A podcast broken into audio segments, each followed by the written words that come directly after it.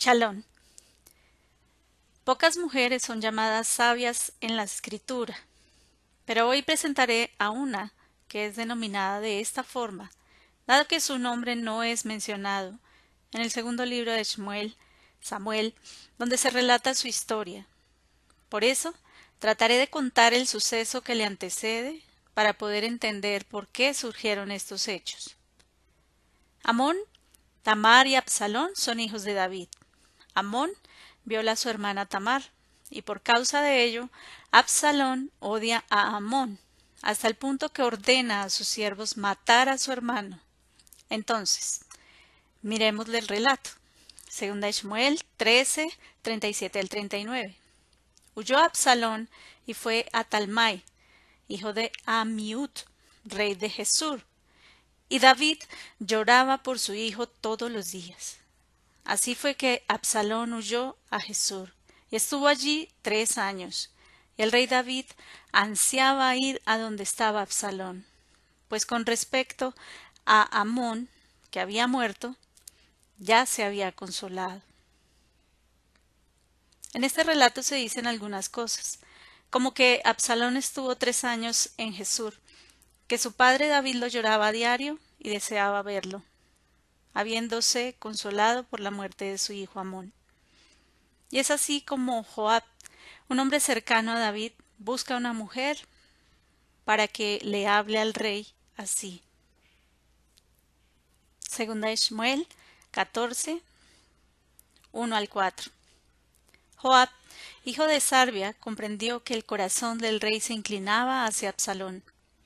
Y Joab envió a Tecoa a traer una mujer sabia de allí y le dijo Te ruego que finjas estar de duelo, te pongas ahora ropas de luto y no te unjas con óleo, sino pórtate como una mujer que por muchos días ha estado de duelo por un muerto. Después ve al rey y háblale de esta manera. Y Joab puso las palabras en su boca. Joab, en el plan para hablarle al rey, da instrucciones precisas, haciendo que la mujer se vista de duelo como si hubiesen pasado muchos días, y con esto pone las palabras en la boca de esta mujer. Segunda de Shmuel 14, 4 al 11.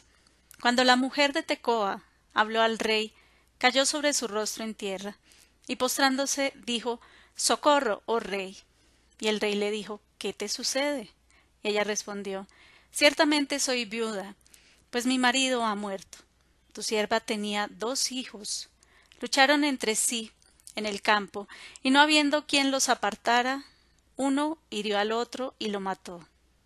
Y he aquí que toda la familia se ha levantado contra tu sierva y dicen entrega al que hirió a, su hermano, para que le demos muerte por la vida de su hermano, a quien mató, y destruyamos al heredero también.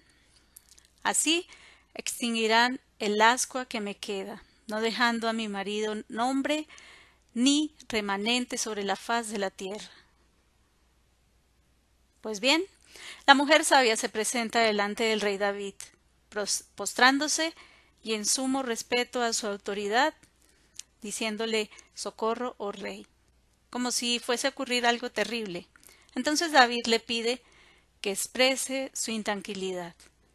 Ella da inicio a su historia, indicando que es viuda y que tiene dos hijos, que fueron al campo y uno hirió al otro, hasta matarlo, que por este motivo su familia está en contra de ella y desea que entregue al hijo que quedó vivo para aplicarle justicia y matarlo de la misma manera que él lo hizo con su hermano, y destruir al heredero también. Así se apagará la llama que queda encendida y se eliminará su descendencia sobre la faz de la tierra.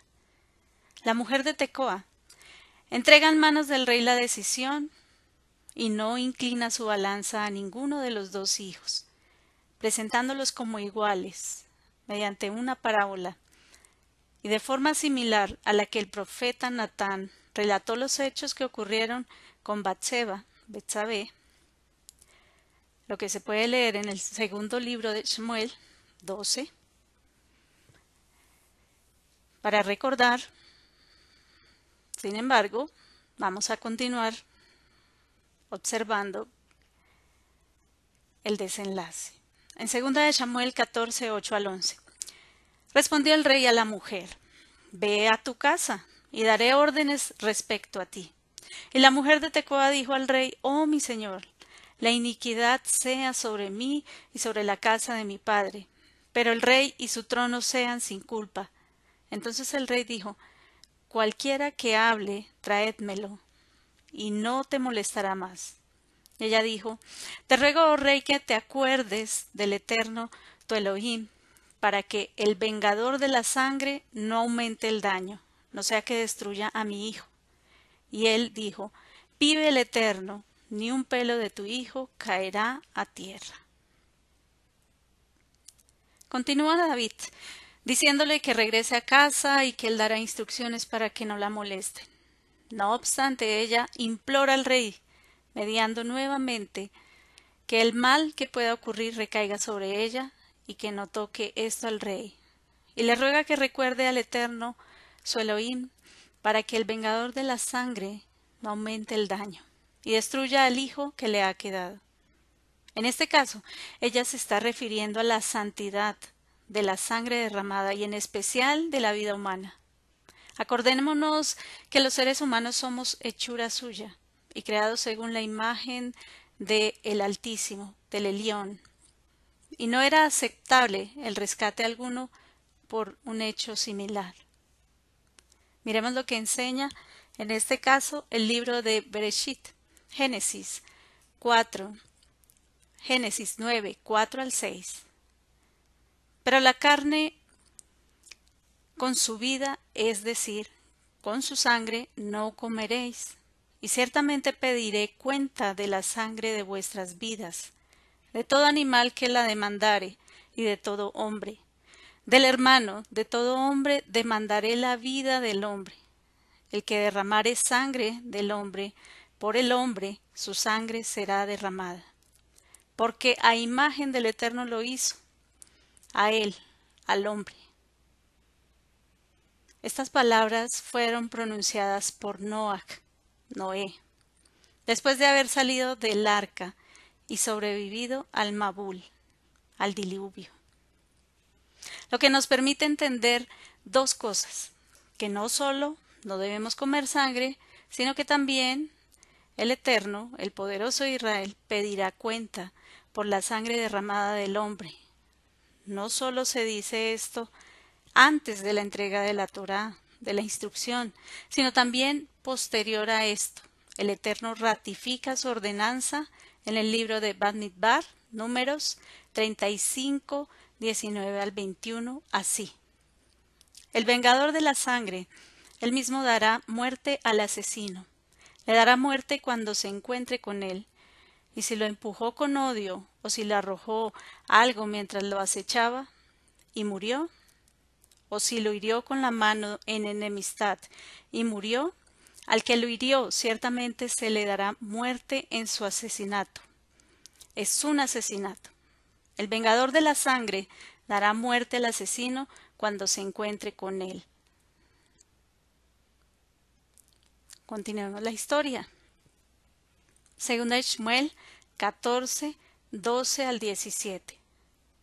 Dijo entonces la mujer, Permite que tu sierva diga una palabra mi señor el rey. Y él dijo, habla. Y la mujer dijo, ¿Por qué, pues, has pensado tal cosa contra el pueblo del Eterno? Porque al decir esta palabra, el rey se hace como uno que es culpable, ya que el rey no hace volver a su desterrado. Pues ciertamente moriremos.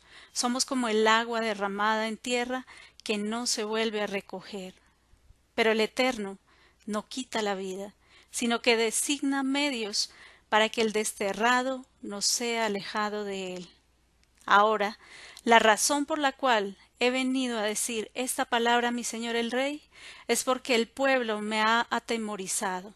Por eso tu sierva se dijo hablaré ahora al rey, tal vez el rey cumpla la petición de su sierva, pues el rey oirá y librará a su sierva de la mano del hombre que destruirá a ambos, a mi hijo y a mí. de la heredad del Eterno. Se dijo además, tu sierva, sea consuelo la palabra del Señor el Rey, pues como el ángel del Eterno, así es mi Señor el Rey, para discernir el bien y el mal, que el Eterno, Elohim, sea contigo. Lo que hace la mujer sabia es presentar el caso, como el de una madre que no desea que su hijo muera y sea perdonado, mediante la expresión de amor irrenunciable. Más claro no podía ser lo que ella le dice es y lo que proclama es la defensa de la vida por encima de las circunstancias. Por eso se reducen sus palabras a una alegoría, que se entiende como por medio de la naturaleza humana, que está dispuesta a derramar sangre del ser humano por sus errores, traducida como la vida, y como agua que cae y no vuelve a recogerse. Pero que el Eterno ama la vida, para que el desterrado no sea alejado de él, y deja el juicio a la sabiduría del rey David, y le desea que el Eterno esté en esta decisión. Segunda Ishmael 14, 18 al 20. Respondió el rey y dijo a la mujer, Te ruego que no me ocultes nada de lo que voy a preguntarte. Y la mujer dijo, Hable, mi señor el rey. Y el rey dijo, ¿Está contigo la mano de Joab en todo esto? Y la mujer respondió y dijo, Vive tu alma, mi señor el rey. Nadie puede desviarse ni a la derecha ni a la izquierda de todo lo que mi señor el rey ha hablado. En verdad fue tu siervo, Joab, quien me mandó, y él fue quien puso todas estas palabras en la boca de tu sierva. Tu siervo Joab ha hecho esto con el fin de cambiar el aspecto de las cosas. Pero mi Señor es sabio, como con la sabiduría de un ángel del Eterno, para saber todo lo que hay en la tierra. Posteriormente, ella expone por quién fue enviada, denotando que no pretende engañarlo, y resalta nuevamente su sabiduría para tomar una decisión, la cual fue que su hijo Absalón regresara. Pero por un periodo de dos años no vería su rostro el rey, al cabo del cual, transcurrido ese tiempo, después que Absalón llama la atención de Joab al quemarle su campo por no querer venir a darle el anuncio al rey, envía el mensaje. Segunda Shmuel 14, 32. Ahora pues, vea yo el rostro del rey, y si hay iniquidad en mí, que me dé muerte. Cuando Joab vino al rey y se lo hizo saber, éste llamó a Absalón, y éste vino ante el rey, y se postró sobre su rostro en tierra delante del rey, y el rey besó a Absalón. Esta es la forma en que David perdona a su hijo. Por esto, la mujer sabia de Tecoa merece ser recordada, no solo por ser una mujer en favor de la vida, sino porque también busca la reconciliación de las almas adversas.